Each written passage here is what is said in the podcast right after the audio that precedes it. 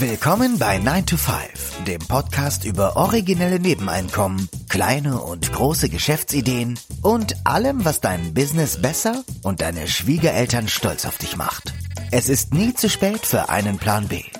Hier sind deine beiden Gastgeber, Ruben Alvarez und Christian Schmid.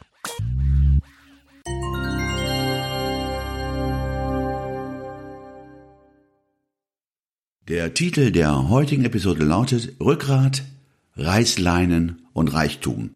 Wir freuen uns, Dr. Markus Elsässer heute zum zweiten Mal bei uns begrüßen zu dürfen. Viele von euch werden ihn als unabhängigen Investor aus seinen Büchern oder von seinem erfolgreichen YouTube-Kanal kennen. In seinem neuen Buch geht es um die sechs entscheidenden Lektionen des Lebens. Hallo und willkommen bei 9 to 5, Herr Dr. Elsässer. Schön, dass Sie sich zum zweiten Mal uns zuschalten und sich die Zeit nehmen für uns und unsere Zuhörer. Vielleicht fangen wir direkt mit der ersten Frage an. Wie ist es zu diesem jüngsten Buchprojekt Die sechs entscheidenden Lektionen des Lebens gekommen? Ja, das Buch ist ja im äh, Frühjahr 2023 auf den Markt gekommen. Zuvor hatte ich 2016 dieses reine Finanzbuch über die Börse und über das Investieren des klugen Investors Handbuch geschrieben. Und das hatte einen überraschenden Erfolg. Und 2020 äh, habe ich ja das Buch geschrieben, dieses Buch ist bares Geld wert, ja. ein Buch mit vielen Tipps und Tricks und so weiter fürs Tolles Leben. Ja. Und äh, was sich äh, in der Zeit dann herausgestellt hat, ist, dass ich von immer mehr Menschen auch aufgrund der YouTube-Beiträge angesprochen wurde, die letzten Endes ja Orientierung brauchten, Hilfestellung, ähm, Ziele setzen und so weiter und so fort. Und ich kann mich ja nicht in, äh, in tausend Teile teilen. Ja. Und das hat mir keine Ruhe gelassen. Und da es sowieso meine Passion ist, meine Erfahrung an jüngere Menschen weiterzugeben, habe ich gesagt, na gut, dann sei es drum. Dann verwende ich eben zwei Jahre meiner Freizeit mal so einen, einen umfassenden Fahrplan fürs Leben zu, zu Papier zu bringen. Mhm. Ich dachte, dass mir das flüssig aus der Feder fließt. Und ähm, wenn man das Buch heute jetzt in der Hand hat, denkt man, na ja, gut, das ist ja ganz nett beschrieben, aber da es war eine, eine wirkliche Mörderarbeit, mhm. weil jedes Kapitel, diese sechs Stationen, diese sechs Lektionen des Lebens, die greifen ineinander wie ein Zahnrad. Und entsprechend musste das eben auch aufgebaut werden. Also die Passion, meine Erfahrung weiterzugeben, das ist letzten Endes der Grund, warum es zu diesem Buch kam. Das ist ja jetzt auf einer etwas anderen Ebene als die Vorgängerbücher. Ne? Das ist ja eher auf einer philosophischen oder so einer Metaebene. Und steigen wir jetzt mal mit dem, mit der ersten Lektion ein. Das ist die Lektion Ausbildung. Und da haben Sie eine, ja, ich nenne es jetzt mal Zauberformel, beschrieben, die nennen sie Talent plus Neigung. Und wenn man jetzt so in den sozialen Medien sich umschaut, vor allen Dingen so auf Instagram, da gilt ja immer das Credo Follow your passion oder Folge deiner Leidenschaft. Und das ist ja eine etwas andere Erfolgsformel als die, die Sie beschreiben. Vielleicht könnten Sie Ihre Erfolgsformel nochmal ausführen. Ja, das ist ein sehr guter Punkt, den Sie da ansprechen. Ähm, vorweg vielleicht, das Buch hat einen philosophischen Charakter, einen lebensphilosophischen Charakter, aber je nachdem, in welcher Lebenslage sich der Leser befindet, wird er feststellen, dass das, dass da drin ganz handfeste, knallharte Wahrheiten ausgesprochen werden, die auch pragmatisch umzusetzen sind. Und das betrifft auch diesen Punkt. Und es ist eine Zauberformel, die völlig ignoriert wird ähm, von den meisten Menschen. Man muss Talent und Neigung unter ein Dach bringen. Dieses Follow Your Passion ist wunderbar, aber ja nur, wenn man nüchtern analysiert, bin ich denn für diese Passion auch wirklich gut genug? Mhm. Oder bin ich letzten Endes ein guter Hobbyfritze? Mhm. Oder nur mittelmäßig? Die Kunst ist herauszufinden, und das schreibe ich ja auch sehr genau, dass manche schaffen das alleine. Und wenn man das nicht alleine schafft, muss man einfach äh, jemand finden, mit dem man sich mal austauschen kann. Jemand, der einen vielleicht von früher kennt, als man noch ganz unverdorben war im Sandkasten in der Schule. Oder ansonsten auch professionelle Beratung, um festzustellen, wo liegt wirklich mein eigentliches Talent, mein überdurchschnittliches Talent? Wo ist meine wirkliche eigentliche Stärke? So. Mhm. Und wenn man die identifiziert hat, dann muss man aber überlegen, entspricht das aber auch meiner Neigung, meinem Charakter, meinem Wesen? Und wenn man beides übereinbringt, dann ist es wirklich die Zauberformel. Und das sind die Menschen, die es scheinbar so, so leicht durchs Leben gehen. Die so, der, der Erfolg fliegt denen so zu. Das kommt nicht von ungefähr, weil die haben das wirklich übereinander gebracht. Weil ansonsten können sie, äh, wenn sie ihrer Passion folgen, aber sie sind einfach nicht gut genug, schlicht und einfach, oder haben einfach mhm. nicht die Voraussetzungen, dann können sie sich bemühen, wie sie wollen. Und das ist ja, woran ich appelliere, dass man das Leben nicht akzeptiert, dass es ein schweres Leben ist, dass wenn man erfolgreich sein möchte oder wenn man besonders große Ziele erreichen will, dass das irre schwer sein muss und ein Geknüppel und sonst was. Das ist eine völlig falsche, äh, eine völlig falsche Orientierung. Hm. Wenn wir das jetzt mal an einem Beispiel vielleicht festmachen, weil die Unterscheidung zwischen Talent und Neigung ist mir jetzt noch nicht so 100 Prozent klar. Nehmen wir jetzt mal ja. das Beispiel eines Fußballspielers, der wahnsinnig, wahnsinnig talentiert ist im Fußballspielen. Was ist jetzt in dem Fall mit, mit, mit Neigung gemeint? Was müsste also noch hinzukommen, um, um dieses äh, Talent zum Beispiel zu einem Geschäftsmodell zu machen? Ja, nein, wir müssen ja, äh, wir müssen ja, wir müssen ja eine Stufe tiefer gehen. Wir müssen mhm. ja jemanden haben, der sozusagen äh, hobbymäßig wahnsinnig gern Fußball spielt. Ja, ja im, im, neben der Schule. Ja, so 16-Jähriger, 17-Jähriger. So, der muss, der darf nicht einfach äh, dem Gequatsche seiner Kumpels unterliegen oder dem Drängen seines Vaters mit dem Syndrom der Eislaufmutti und so weiter, ja weit verbreitet, mhm. sondern muss praktisch, ja, wie ein Geigenschüler ab diesem Punkt muss der mal sozusagen zu einem absoluten Meister und vorspielen und der muss ihm sagen, jawohl, du hast Material für Bundesliga, du bist Material für Bundesliga oder für die Nationalmannschaft oder sorry, das, äh, mehr als fünfte Liga wird das nicht. Mhm. Also Ehrlichkeit ja. ist da ganz wichtig, ne? Ja, was heißt Ehrlichkeit? Die, die Wahrheit. Ja. Und ich kann dir sagen, da machen die meisten Leute einen großen Bogen drum. Ich habe Bekannte, äh, da, da, weil sie diesen Fußballfall Fall ansprechen und ich habe ja auch eine eine, eine private Verknüpfung mit dem früheren Profifußballer Simon Rolfes, der hat ja auch das Vorwort in meinem ersten Buch geschrieben und ähm, ist ja heute Manager bei in dem Fußballclub Leverkusen, Bayer Leverkusen. Mhm. Und insofern kenne ich äh, das Metier sehr gut. Und äh, das ist ein Zufall, dass Sie das Beispiel bringen. Äh, und da habe ich das ja x-mal erlebt, dass sozusagen dieser letzte Schritt, äh, lassen wir mal wirklich Analysen von einem Profi, der dann knallhart die Wahrheit sagt, der das auch wirklich überblicken kann. Dieser Schritt, obwohl ich Türen geöffnet habe und gesagt, also hier bitte, ich arrangiere einen Termin für euch, das wurde nicht gemacht, weil man Angst vor der Wahrheit hatte. Hm. Man will sich eben das Spielzeug nicht kaputt machen lassen. Hm. Ja.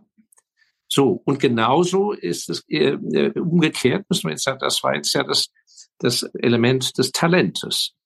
Aber genauso kann es durchaus sein, dass wir einen Fußballer haben, der absolut sehr talentiert ist, ähm, fußballerisch, technisch und so weiter, der aber von seinem Wesen her introvertiert ist, schüchtern, äh, der das nervlich gar nicht, gar keinen Kick draus bekommt, im Rampenlicht mhm. zu stehen. Und dann wäre diesem Mann unter Umständen dringend abzuraten, diesen hohen Weg des Profifußballertums zu gehen. Also weil wäre das er so eine, in seiner so Haut, weil er in seiner Haut wahrscheinlich gar nicht glücklich wird, weil es jedes Mal für eine Qual für ihn ist, in das Spiel reinzugehen und er schwitzt Blut und Wasser, während ein anderer, der kann es gar nicht erwarten, mhm. bis das, bis das Adrenalin stößt. Vielleicht ist das mit dem Fußball schwer zu greifen, das Beispiel, aber ähm, ich habe in dem Buch ja auch ein Beispiel gebracht, zum Beispiel des, des äh, eines jungen Mannes, der in der Verwandtschaft, der äh, wo überlegt wurde, ob er nicht Tierarzt werden sollte. Der hat also ein wunderbares Praktikum gemacht beim Tierarzt. Der Tierarzt war total begeistert Er war der einzige Praktikant, der nicht umfiel, als der Eiter nur so durch und, und Blut nur so äh, im OP-Saal von dem Veterinär spritzte. Der hatte kein Problem mit in den Schlachthof zu gehen und so weiter und so fort. Aber es stellte sich raus bei sozusagen seiner charakterlichen Einstellung, dass er dieses Element der tiefen Empathie einem anderen Wesen, einem, einem anderen Lebewesen zu helfen, das war bei ihm einfach zu überhaupt der, der nicht so nicht genug ausgeprägt. Ja, der, der konnte das alles. Das hätte der auch ein Leben lang sicher gut gemacht.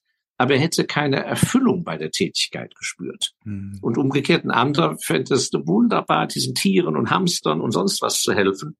Aber einfach äh, zum Beispiel handwerklich völlig unfähig, äh, äh, was weiß ich, eine OP vorzunehmen. Und das höre ich von ganz, zum Beispiel, ist ganz schockierend.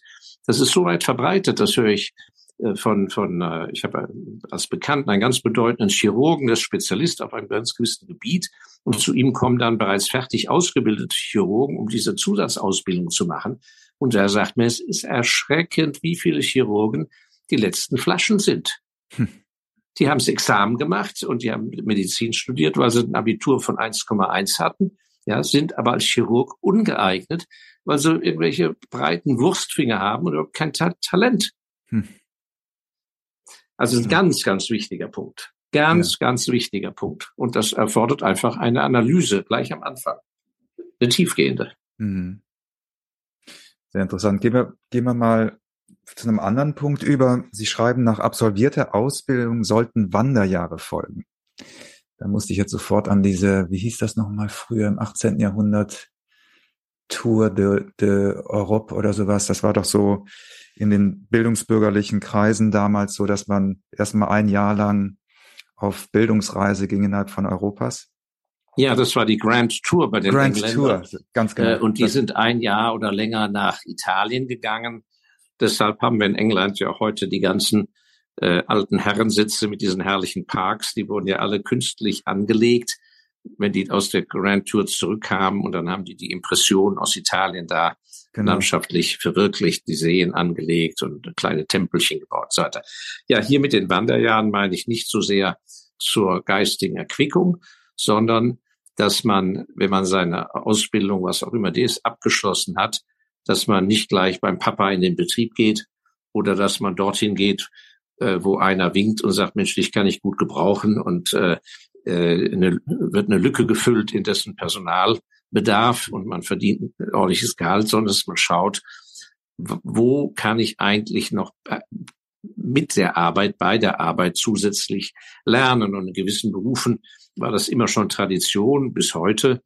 Wenn also jemand äh, ein Koch werden will und will eines Tages ein besonders guter Koch werden oder Hoteldirektor oder ein, ein Sternekoch, dann ist ganz klar, dass er nach seiner Ausbildung erstmal in, in andere Kulturbereiche geht, nicht? Mhm. Wo er, wo er ähm, mal andere Küchen kennenlernt, äh, die anders organisiert sind, andere Speisen, anderes Publikum und so weiter. Und das würde ich in, in allen Berufen sehr empfehlen, ähm, einfach fürs Fachliche, aber auch zum Beispiel die, die, die verschiedenen Firmenkulturen, Arbeitskulturen kennenzulernen, damit man nachher sehr viel besser weiß, Mensch, wo bin ich eigentlich gut aufgehoben und nicht, dass man erst mal zehn Jahre irgendwo startet, weil man gar nichts anderes kannte und stellt dann mit, mit, mit 35 äh, Jahren fest, dass woanders ja, also man ja viel besser äh, zurechtgekommen wäre. Hm. Also eigentlich die den, der Anspruch sollte sein, sich nicht auf das Erstbeste festzulegen oder das erstbeste Abenteuer ähm, einzulassen, sondern tatsächlich so einen breiteren Horizont sich erstmal und so eine breitere Sicht sich erstmal zu gönnen und zu sagen, ich probiere jetzt einfach mal verschiedene Dinge aus. Vielleicht auch zu, um den ersten Punkt, dieses Talent und Neigung nochmal für sich zu überprüfen, habe ich gerade gedacht. Das ja. kann man, kann man ja oft auch nur erst in der Erfahrung wirklich machen. Das ist ja ne, theoretisch immer schwierig, sowas zu beurteilen, ob einem vielleicht auch ein bestimmtes Berufsmilieu überhaupt passt. Ne? Also das war mh, hm, etwas, was mir eingefallen ist bei dieser Talent- und Neigung-Geschichte.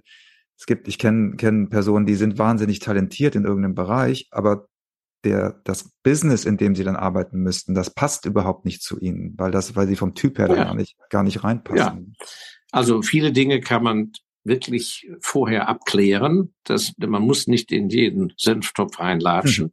Ja. Und ähm, ähm, dieses Horizont erweitern, äh, das kann man sehr gezielt machen, indem man äh, wirklich etwas längerfristig denkt und nicht äh, und, und, und strategisch vor allem. Dass mhm. man wirklich erkennt, okay, ich habe jetzt das und das gelernt oder ich habe die und die theoretische Grundlage von der Universität, äh, aus der Situation, in der man dann ist und mit dem Horizont, den man hat. Äh, und natürlich auch von der Praktikabilität äh, kann man nicht alles auswählen und muss man halt irgendwie mal starten, aber schon mit einer gewissen Überlegung. Und dass man dann in der Tat weiterschaut und nicht einfach und vor allem über sich selber immer mehr ins, ins Reine kommt und sich nicht fremd dirigieren lässt, indem die Leute, gerade wenn man äh, ein guter Mitarbeiter ist, dass sie sagen, ja wunderbar, da bleibst du gleich bei uns und äh, nächstes Jahr machen wir das und dieses und jenes. Das kann wunderbar sein, das kann vielleicht ideal sein, aber unter Umständen äh, bleibt man im Prinzip auf einer viel zu kleinen Herdplatte sitzen. Und ähm, was ich feststelle, ist, dass ähm, ich würde sagen, das ist wie ein Investment in die Zukunft. Und dazu muss man auch vielleicht eine gewisse äh, Dickfälligkeit an den Tag legen und äh, nicht einfach nur sagen, ja, wo habe ich denn den meisten Spaß, wo sind denn alle meine Kumpels? Und so haben wir zurzeit ja im wirtschaftlichen Bereich eine völlig einseitige Orientierung. Das Tod und Teufel rennt ja zu den großen Unternehmensberatungen und in die Start-up-Szene. Hm. So, dass es Millionen oder Hunderttausende von anderen Beschäftigungstätigkeiten gibt, wo ich bereits eine Basis legen kann, die vielleicht viel kalkulierbarer mich in die Größe bringt.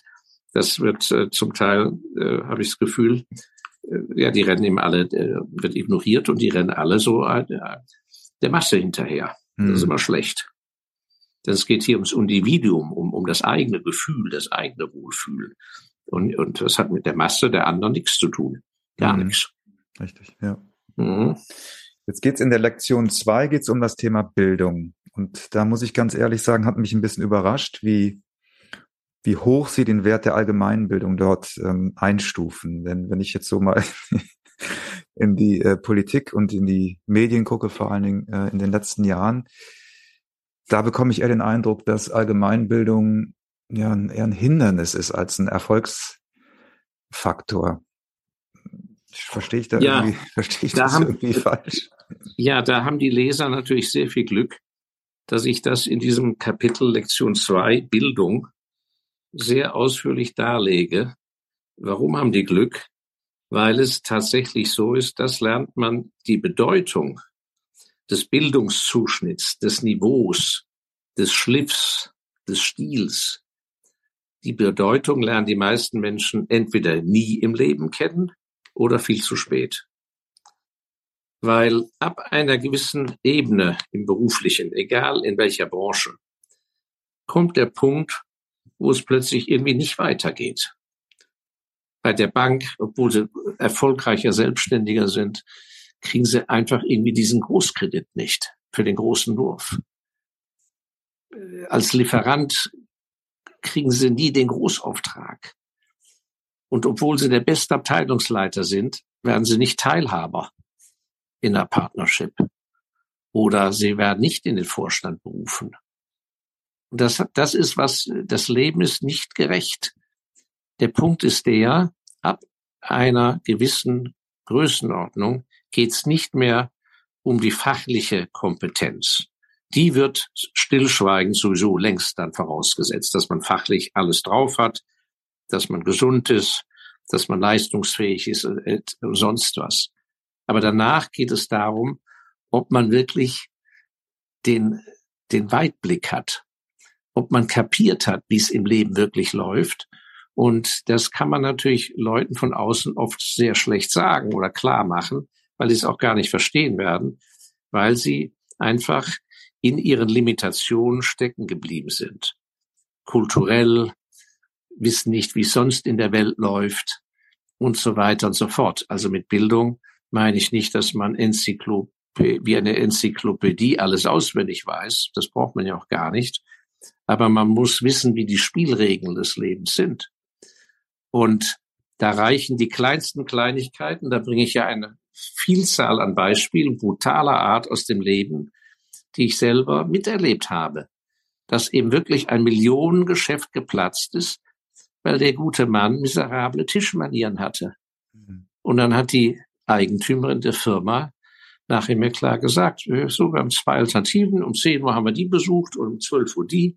Und da war ganz klar, der gesagt, ja, mit so, so einem ungebildeten Mann will ich keine Geschäfte machen. Thema beendet.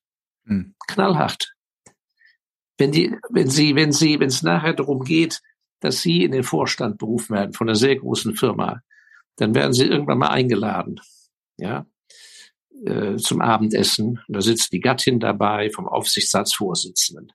So.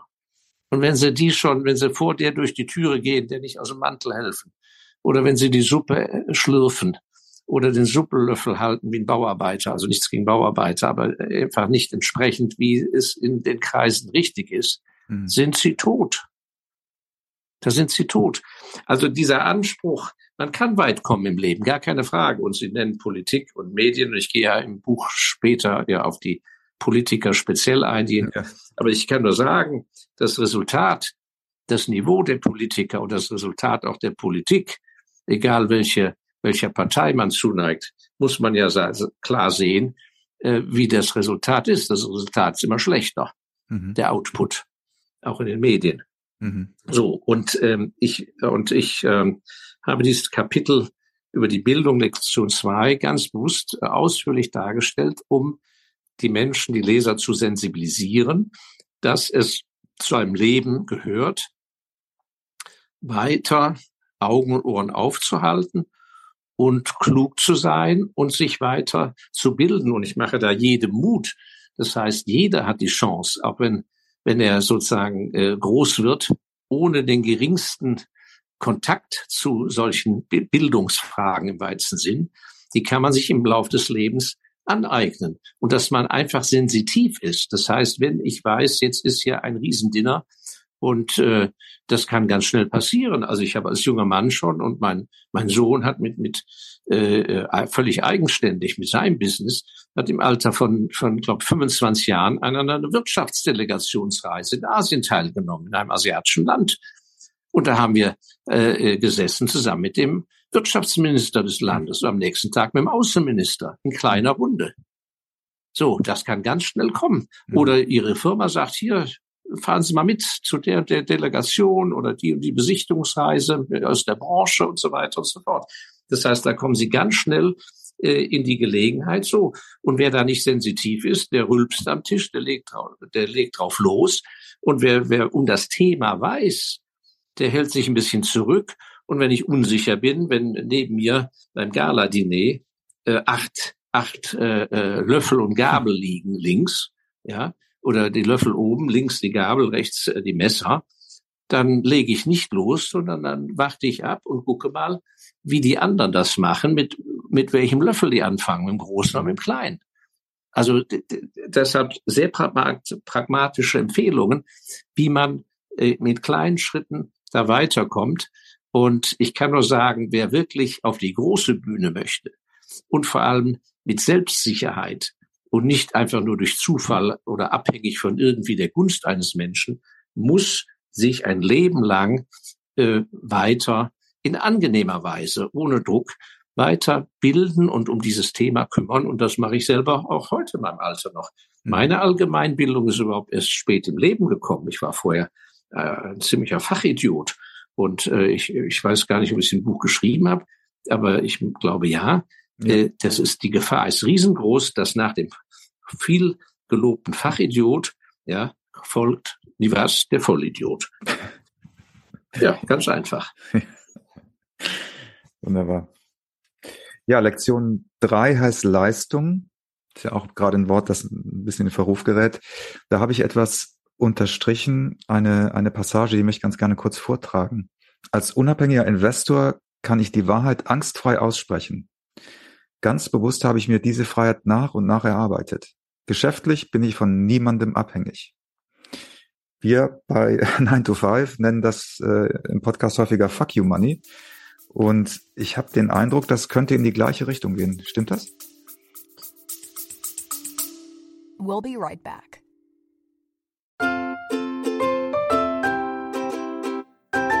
Es ist Zeit für Werbung in eigener Sache. Aber keine Sorge, wir machen es kurz und schmerzlos. Wir, also Christian Schmid und Ruben Albert Barrera, die Leute hinter dem 9-to-5 Podcast, wir haben ein Buch namens Feierabendboss geschrieben. In diesem Buch zeigen wir, dass es möglich ist, deine eigenen Wege zur finanziellen Unabhängigkeit zu gehen, ohne komplizierte Finanzbegriffe oder trockene Ratschläge. Versprochen. 33 realistische Ideen für Nebenjobs sind darin enthalten, die du starten kannst, ohne deine Ersparnisse zu plündern. Es geht darum, dir mehr Optionen zu bieten, weniger abhängig von deinem 9-to-5-Job zu sein. Denk darüber nach, es deinem Chef bei der nächsten Kaffeepause zu erzählen. Hey Chef, ich werde mein eigener Chef. Feierabendboss ist ab sofort erhältlich. Überall, wo es gute Bücher gibt. Also schnapp es dir und lass uns zusammen auf die Reise gehen. Zu der Freiheit, die du verdienst.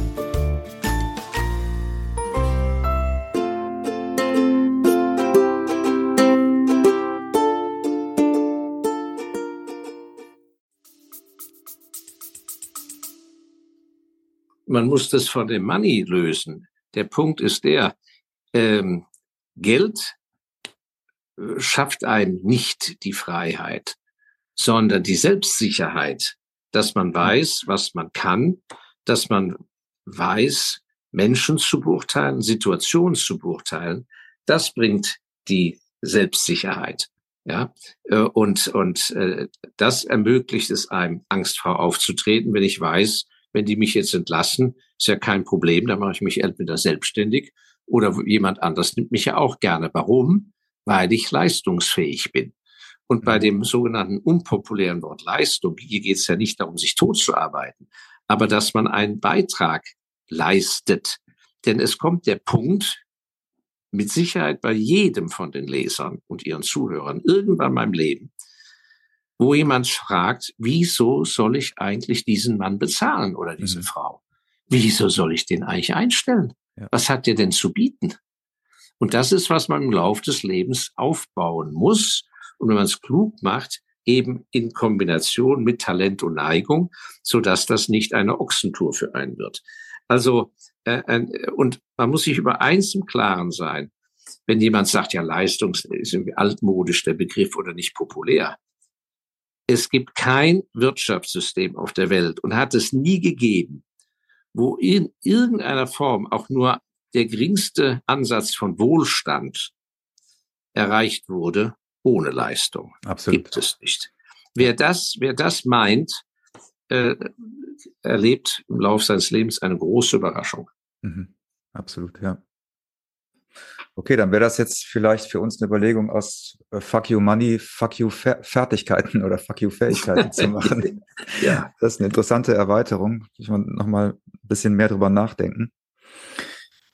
Eine Sekunde, ich muss mal ganz kurz hier am Rechner noch mal nicht freischalten. Dann würde ich gerne zu der nächsten Lektion fünf übergehen. Da geht es um Geschäftsmodelle.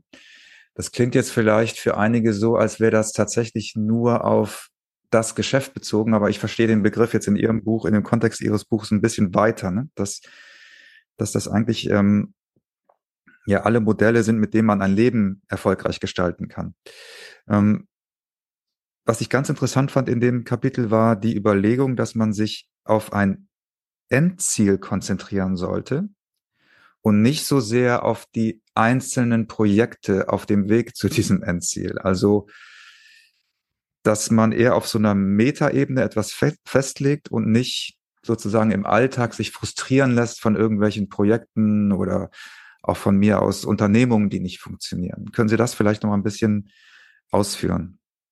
Ja, sehr gerne. Also der erste Punkt, den Sie ansprechen, Geschäftsmodell ist im Prinzip, aber das sieht man dann im Buch sehr klar, ist nicht rein als ein geschäftliches Geschäftsmodell zu sehen, sondern praktisch die Frage, wie setze ich, wenn ich eine gute Ausbildung habe, Horizont erweitert, Niveau, ja, bin auf dem richtigen Weg, hab, äh, bringe meine Leistungsfähigkeit mit der entsprechenden Leistungsbereitschaft, Motivation richtig ein, dann kommt ja die Gretchenfrage, sozusagen aus diesem wunderbaren Humus, aus diesem wunderbaren Topf, in dem man ja auch Zeit investiert hat und die gute Persönlichkeit, die man ist, auf welchem Wege will ich eigentlich das kapitalisieren?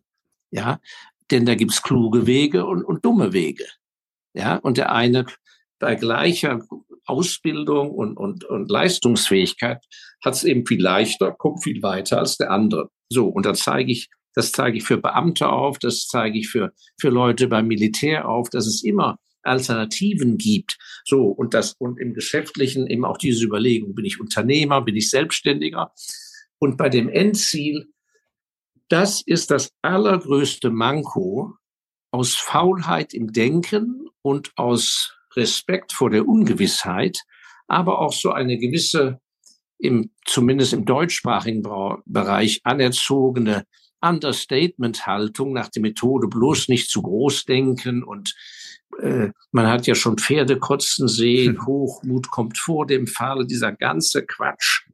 Ja, äh, kein Mensch, äh, kaum einer überlegt man wirklich, was ist eigentlich das Ziel? So, also bei einem Selbstständigen oder beim Unternehmer, was ist das Ziel? Will ich die Firma, die ich führe oder die mir gehört, will ich die vererben an meinen Neffen? Dann muss ich die Firma völlig anders aufziehen, ab gewissen Alter, als wenn ich sage, Mensch, für mich steht fest, mit 60 will ich in Mallorca sein. Der, der, der Job ist so anstrengend, äh, ich will von meinem Leben noch was haben ähm, ich bin gut drin, ich muss den Laden an einen Konzern verkaufen. Mhm. Dann kommt es ja auf ganz andere Dinge an, als wenn ich den innerhalb der Familie behalten will. Wenn ich den innerhalb von der Familie behalten will, muss ich sehen, dass ich möglichst unabhängig werde, möglichst keine Bankschulden habe, möglichst nicht überexpandiere, dass ich unangreifbar bin, auch in Krisen. Während wenn ich einen Laden für einen Haufen Geld an einen Konzern, an eine Holding verkaufen will, ja, dann muss ich sehen, dass ich was weiß ich, in einem Land, sagen wir Deutschland oder in Österreich, einen riesen Marktanteil kriege, dass ich da der König werde. Auf die Gewinnmarge ist gar, ist gar nicht wichtig. Warum? Dafür vergoldet mir einer mal den Hintern, weil er sagt, wir sind die Größten in Belgien, Holland und Schweden. Nur dieses verdammte Deutschland fehlt uns. Wen haben wir da? Na, guck mal an, da gibt's die Firma Schmitz und Co.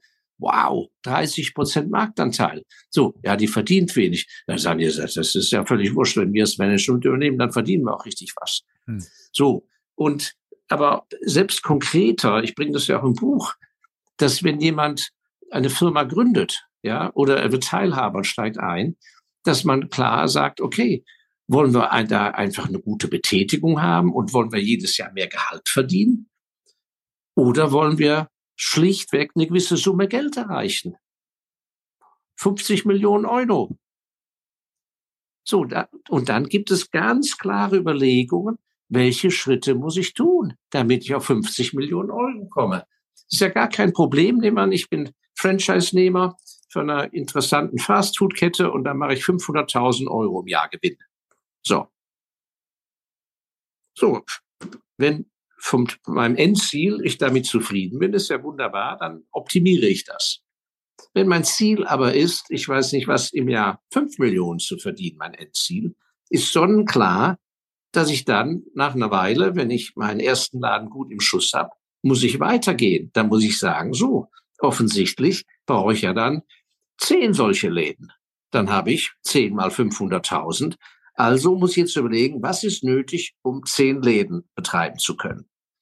Also muss ich ganz andere Leute einstellen, die das Potenzial haben, nachdem ich die eingearbeitet habe, auch wenn die mein Profit jetzt erstmal belasten, die, dass die den Filialleiter Nummer eins, zwei und drei und vier und fünf werden können.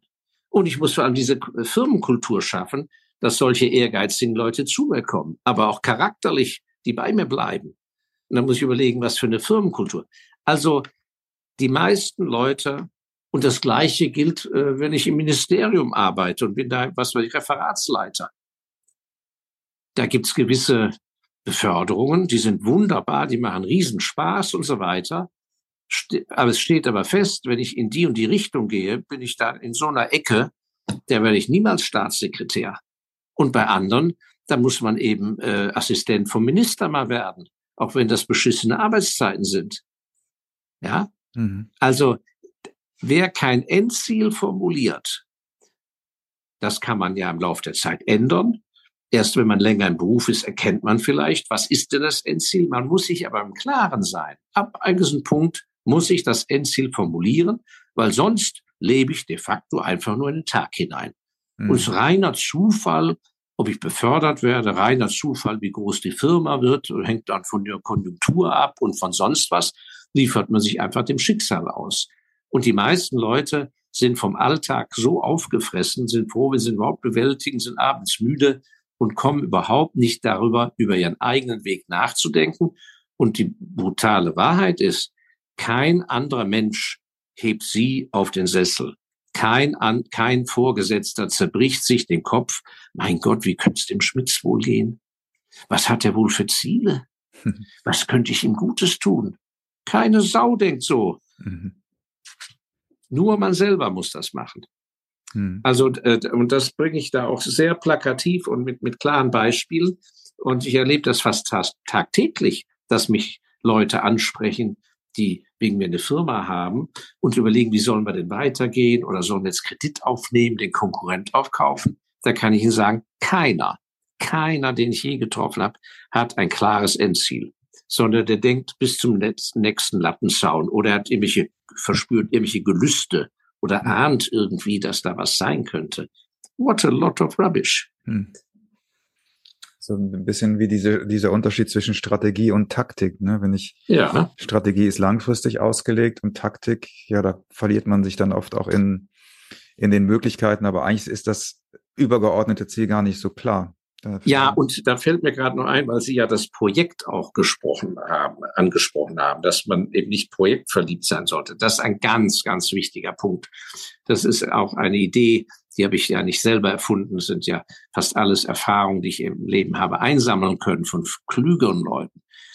Wenn ich ein Endziel habe, muss ich eben gewisse Projekte machen. Was, was ich meine, eine nächste Filiale aufmachen oder expandieren oder ich weiß nicht was. Wenn dann dieses Projekt nicht funktioniert, sagen wir dieser Standort, ja, oder ich stelle fest, über weitere Filialen ist Unfug, ich muss über Online gehen, dann ist es gar nicht schlimm, wenn das genau. Projekt genau. scheitert. Man darf da nicht in das Projekt verliebt sein, sondern muss sagen, brutal sozusagen, scheiß drauf. Mist, hat uns Geld gekostet, haben wir zwei Jahre verloren, ja. Aber unser Endziel ist ja das und das, also brauchen wir dafür offensichtlich ein besseres Werkzeug. Mhm. Aber man muss natürlich auch den Faktor Zeit berücksichtigen bei diesem, also das Endziel alleine ist gut, aber man muss es immer mit einem Zeitfaktor versehen, was ja ein Unterschied ist, ob ich sage, ja, wenn ich 35 bin, mit 45 will ich das und das erreicht haben, oder wenn ich sage, mit 70.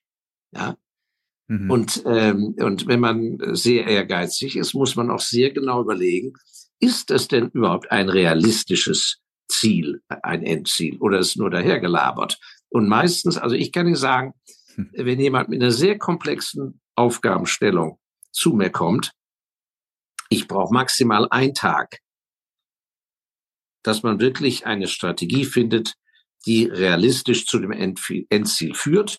Und dann ist einfach die Frage, ist derjenige bereit, diese Risiken, diese Opfer, diesen Weg zu gehen. Und wenn nicht, muss er das Endziel anpassen. Ganz einfach. Mhm. Ja, macht viel Spaß. das glaube ich. So, Kapitel oder Lektion 6, damit sind wir schon in der, in der letzten Lektion aus Ihrem neuen Buch. Da geht es um die Werteordnung. Und da würde ich gerne ein Zitat vorlesen. Ich nehme das Buch mal gerade zur Hand. Die Überschrift ist die generelle Haltung gegenüber dem Staat. Die tiefsitzende Überzeugung, dass eine Regierung oder ein Staatsapparat von Natur aus die richtige Führung für eine Nation gewährleisten, ist falsch. Dennoch ist sie in den meisten Menschen seit Generationen tief verankert. Das Obrigkeitsdenken und die willige Akzeptanz von irrigen Direktiven wieder besseren Wissens haben nichts mit dem Grad an Intelligenz oder der Stellung des Einzelnen zu tun. Sie sind das Resultat einer mangelnden Auseinandersetzung mit dem eigenen Wertekatalog. Diese Phänomene sind nur möglich, weil so wenige Menschen sich Gedanken über ihre eigene Reißleine machen und sich damit unvorbereitet dem Obrigkeitsdruck aussetzen. Diese Reißleine finde ich ein ganz tolles Wort. Das haben wir ja auch in die, in die Headline mit übernommen. Jetzt ist meine Beobachtung, dass diese, dieses Obrigkeitsdenken mit zunehmender formeller oder akademischer Bildung eher zunimmt als abnimmt.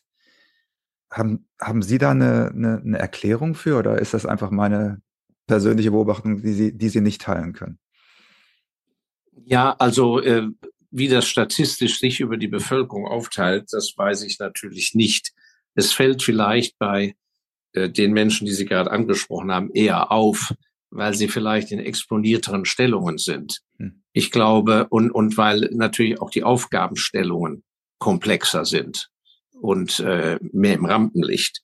Ich glaube, dass es generell ähm, querbeet eines der wichtigsten, dieses Kapitel 6, die eigene Werteordnung, ist wirklich mit das Wichtigste, das Tüpfelchen auf dem I.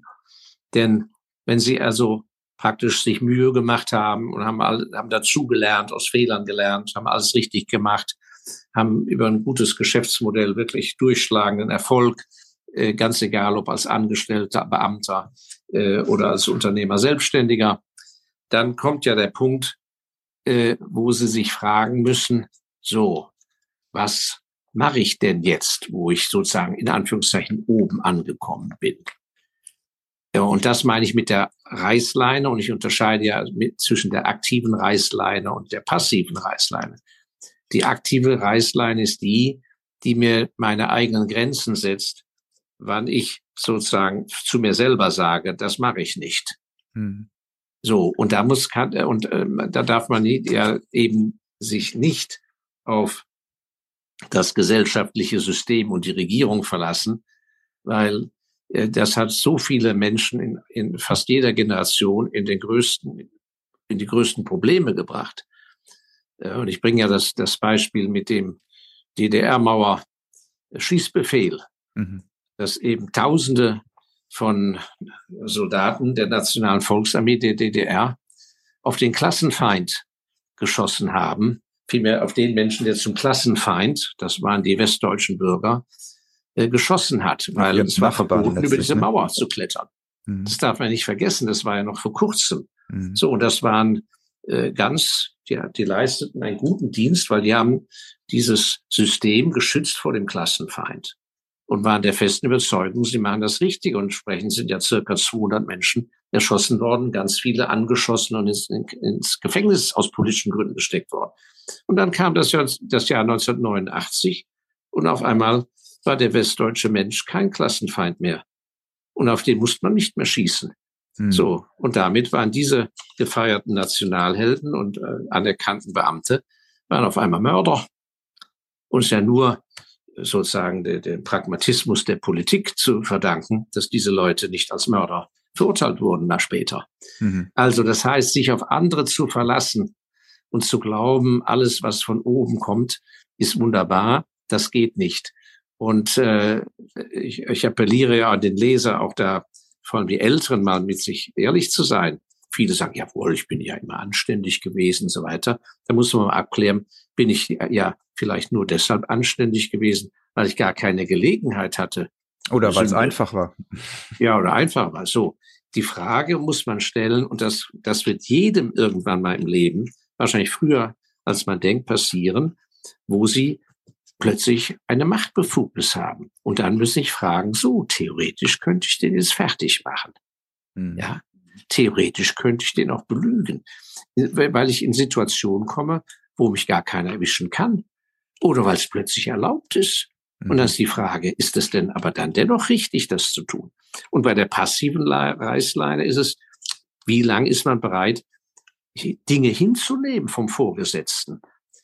Wie lange hält man den Mund, wenn jemand zu Unrecht in der Gruppensitzung im Team fertig gemacht wird und äh, schlichtweg die Unwahrheit gesagt wird, dass der Meier ein schlechter Mitarbeiter ist, dass man sagt, nein, das stimmt nicht. Mhm. So, und man muss sich, das ist mein Appell an die jungen Leute, sehr früh darüber Gedanken machen und nicht erst warten, bis so eine Situation kommt. Man kann so Dinge ja durchspielen, dass man sagt, die und die Dinge mache ich mit und die und Dinge mache ich nicht mit. Und bei den Dingen halte ich den Mund und bei den Dingen halte ich nicht den Mund.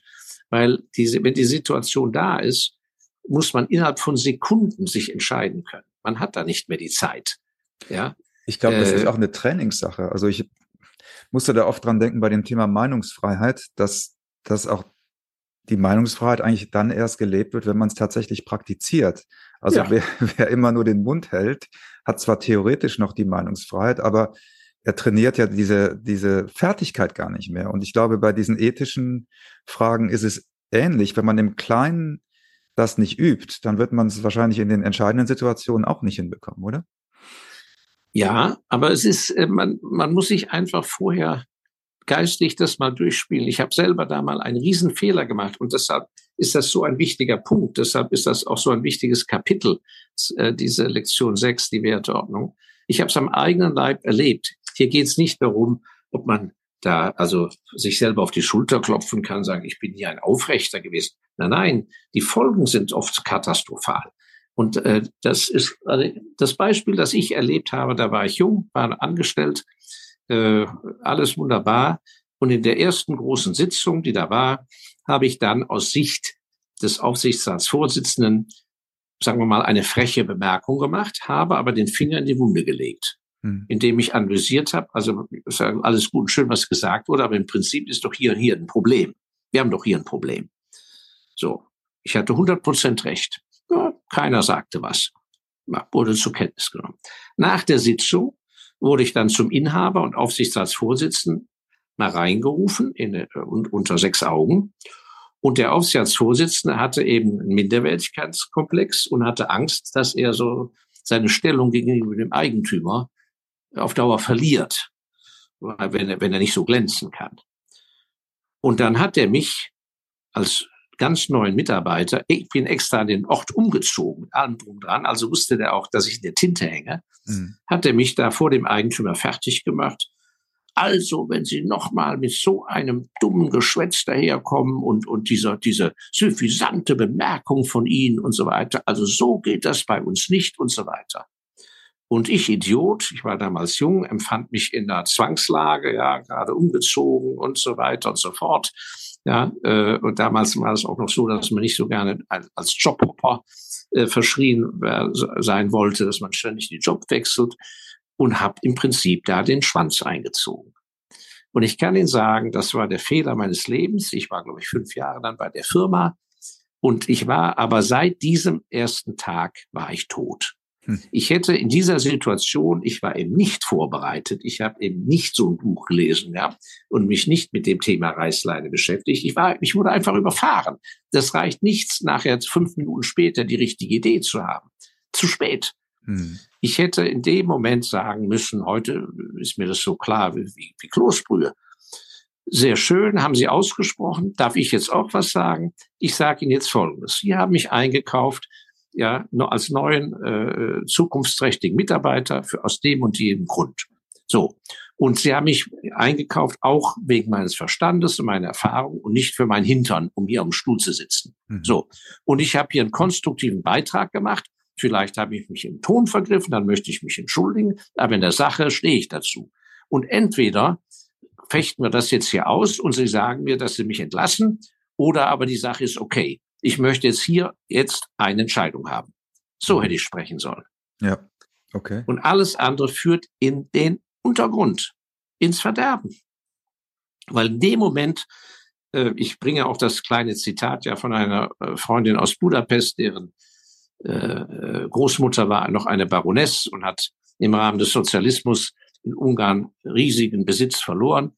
Die hat immer gesagt, reich ist, wer und reich und unabhängig ist, wer ein Rückgrat hat. Hm. Und sie haben, sie können ihr Rückgrat nur verteidigen, wenn sie wissen, wann sie die Reißleine ziehen. Mhm. Ganz einfach. Ganz, ganz wichtiger Punkt. Ich würde sagen, für jeden Leser in jedem Alter. Nie zu spät. Ja. Und nie zu früh. Ja, ja, sehe ich auch so. Sehr gut.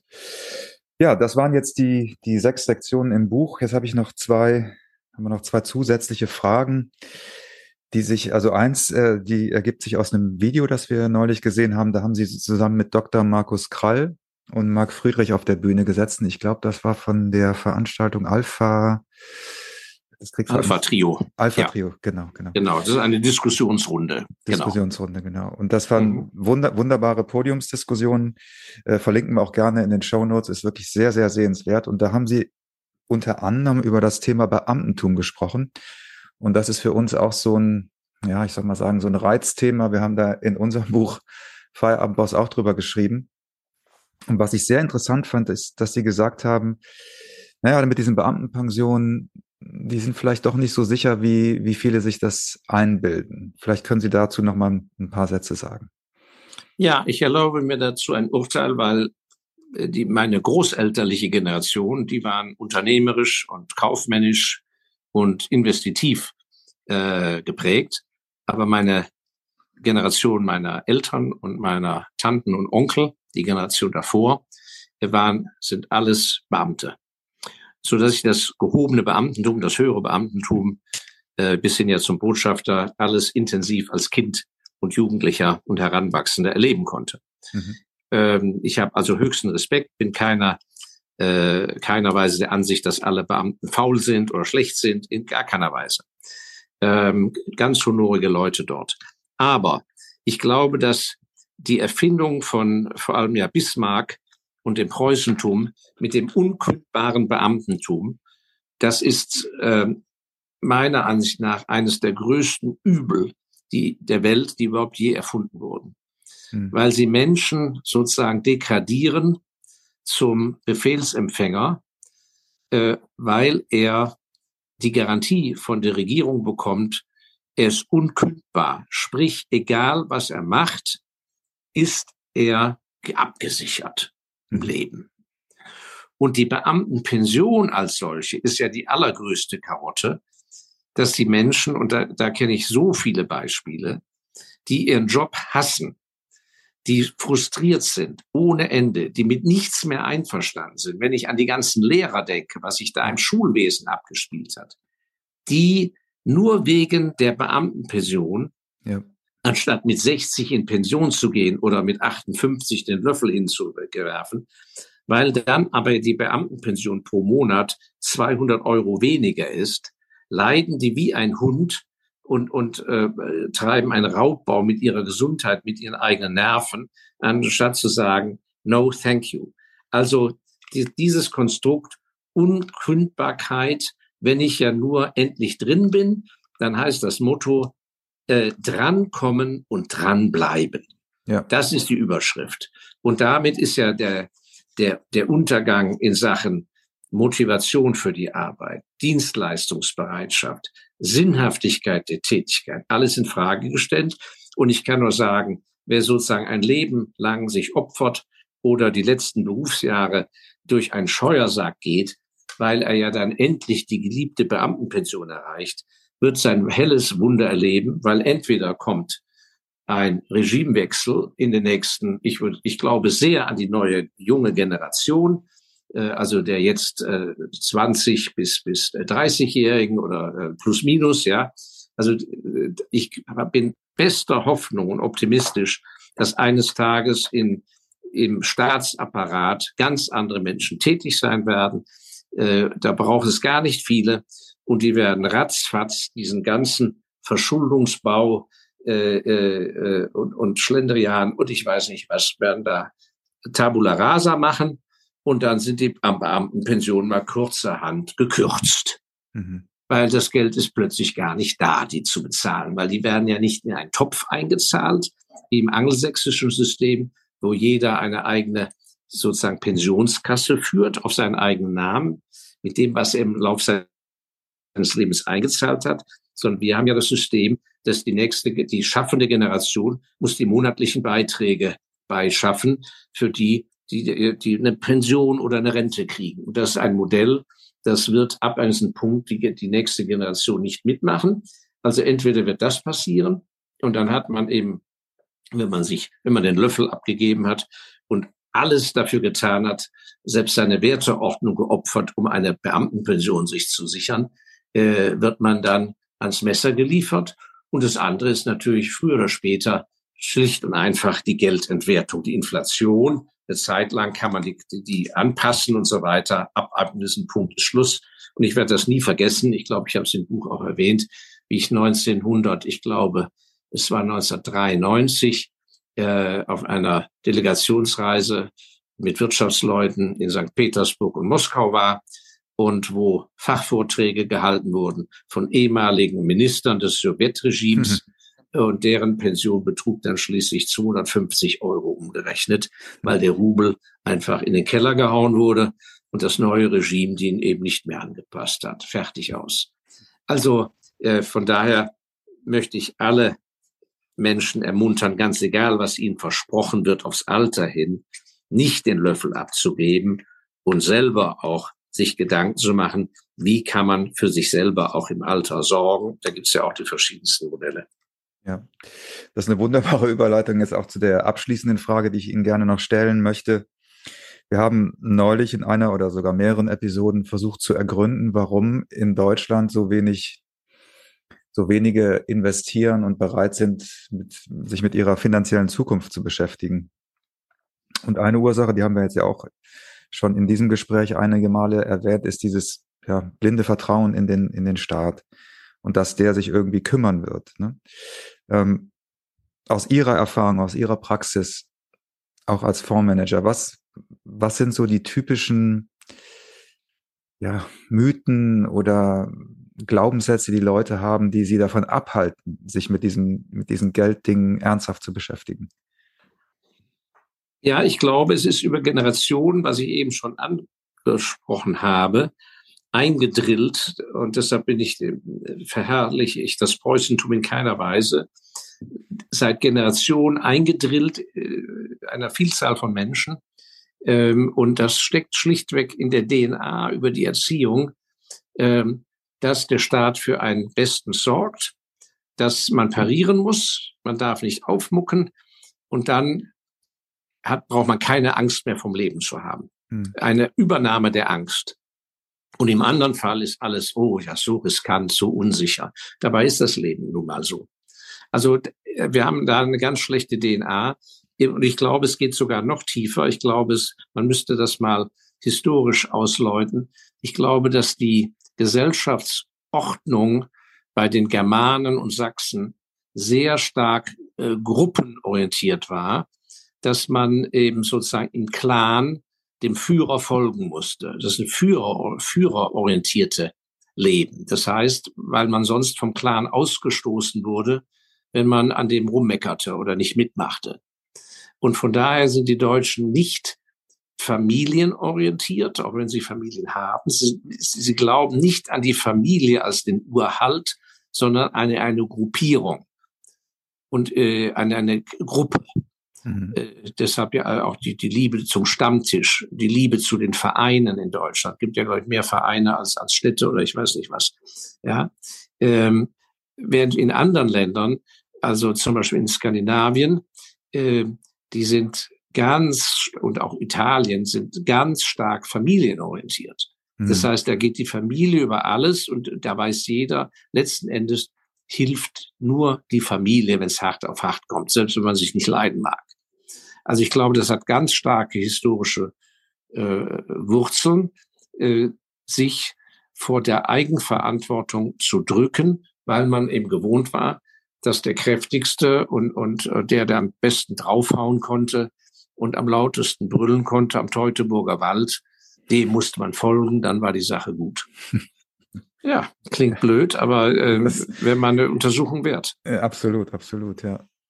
Ja, wunderbar. Vielen Dank für Ihre, für Ihre Zeit und Ihre äh, wunderbaren Einsichten heute wieder.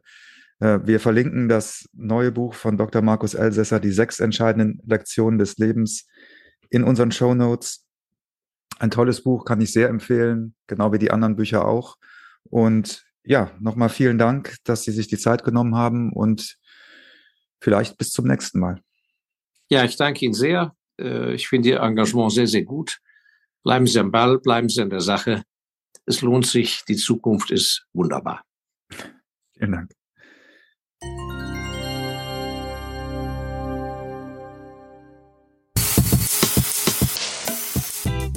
Das war 9 to 5 der Podcast von Christian und Ruben. Alle in der Episode erwähnten Links findet ihr in den Show Notes auf 9to5.de.